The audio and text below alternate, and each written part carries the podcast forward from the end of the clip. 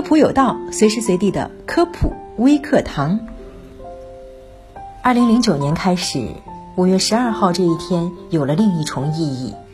为了忘却而怀念，为了珍视而追忆。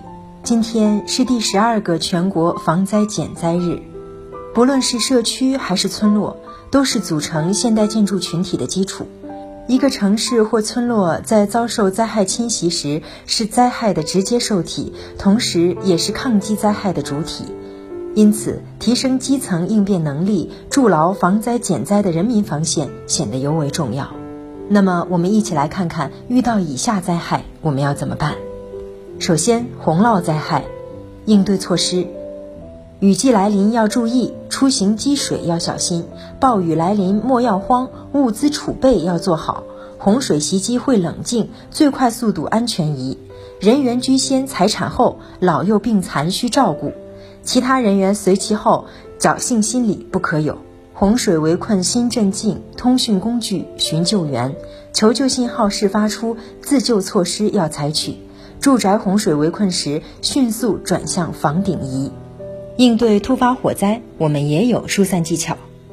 熟悉环境不可少，安全出口去留心。灭火器材要熟悉，有备无患好习惯。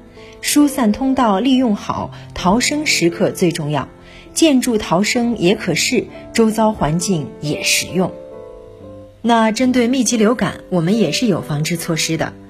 感染人群需治疗，积极主动寻医生，避免人群集中区，各项预防要做好。社区消毒进行时，安全宣传要到位。流感盛行不要慌，积极心态最重要。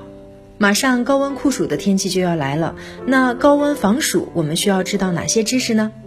避暑纳凉不可少，浅色衣物着于身，遮阳伞帽都要有，防晒来点会更好。多喝水来促循环，防暑药物随身带，大量出汗忌冰镇，适量补充盐水好。好了，以上这些措施您都记住了吗？最后还有一个口诀要送给大家：防灾减灾齐参与，和谐社会家家受益。应急减灾多关注，突发灾害不乱方寸。